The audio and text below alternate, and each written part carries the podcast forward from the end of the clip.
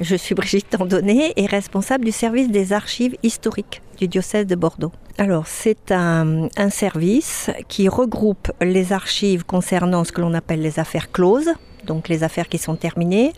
Les documents que nous avons remontent au début euh, du 19e siècle, en particulier le retour du culte catholique avec le concordat, très important. Enfin, il me semble que c'est un des documents les plus importants.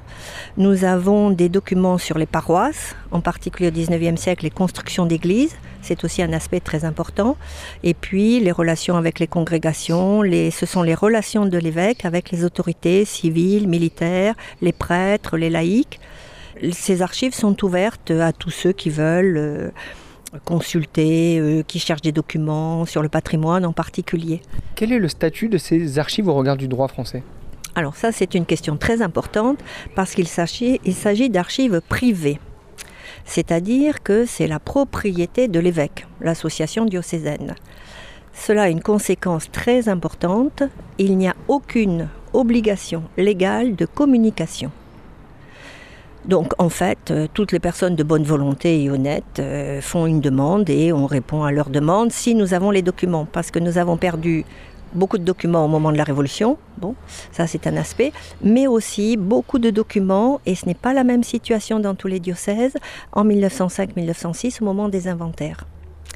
Donc les archives départementales sont très riches. Bon, Bordeaux est donc euh, la métropole de la province et donc nous avons, euh, à la demande de l'association des archivistes de l'Église de France, qui est l'association qui euh, travaille beaucoup sur la préservation et la mise en valeur des archives des diocèses et des congrégations, nous avons proposé aux archivistes diocésains et puis, nous avons proposé aussi aux congrégations de venir.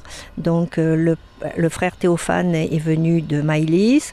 Euh, nous avons euh, le frère Eddie Alexandre et puis le frère José Maria qui sont venus des Marianistes. Nous sommes une quinzaine de personnes et nous avons travaillé sur le matin l'enseignement de l'Église parce que les archives de catholicité sont séparées de ces archives de, euh, historiques. Les archives de catholicité sont très protégées euh, dans la mesure où il s'agit de, de données personnelles et intimes. C'est les registres de baptême, par exemple. Voilà, ce sont les registres de baptême, de mariage, de sépulture.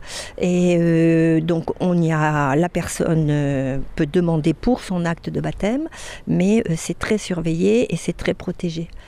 Et puis, cet après-midi. Donc nous allons reprendre à partir de cet enseignement théorique en grande partie euh, sur le, à partir du droit canonique, euh, quels sont les problèmes plus particuliers pour le tri, qu'est-ce que l'on garde, qu'est-ce qu'on ne garde pas, quelle est l'expérience de chacun, euh, comment est-ce qu'on conserve le mieux, comment on fait un instrument de recherche, enfin la partie un peu plus euh, euh, pratique, mais où chacun échange et apporte de façon qu'on reparte un peu plus fort. Une dernière question, euh, pour ce qui concerne les archives de Bordeaux, on estime à combien le nombre de documents ou de linéaires euh, de, de, Alors, de, de, toute, oui, oui, oui. de tout cet archivage Alors nous sommes euh, de petites archives, hein. je dis bien de petites archives, on a à peu près 1600 boîtes. Euh, donc euh, ça ne fait pas beaucoup de mètres linéaires. À titre de comparaison, euh, Cambrai n'a pas perdu d'archives en 1905-1906 pour des raisons locales et donc eux ils ont 2 km d'archives, de mètres linéaires d'archives. Bon bien sûr le Vatican c'est le premier, 80 km d'archives en linéaire, hein, pas les livres les uns à côté des autres, mais dans les Landes ils ont donc R et Dax ils ont gardé un centre important parce qu'il me parlait de cinq salles. Euh, nous, nous n'avons qu'une, euh, on peut dire deux salles. Il y en a une qui est petite, mais l'autre est un peu plus grande. Bon, mais c'est déjà très occupant et moi, je vais avoir besoin d'une ou deux éternités pour continuer mon travail.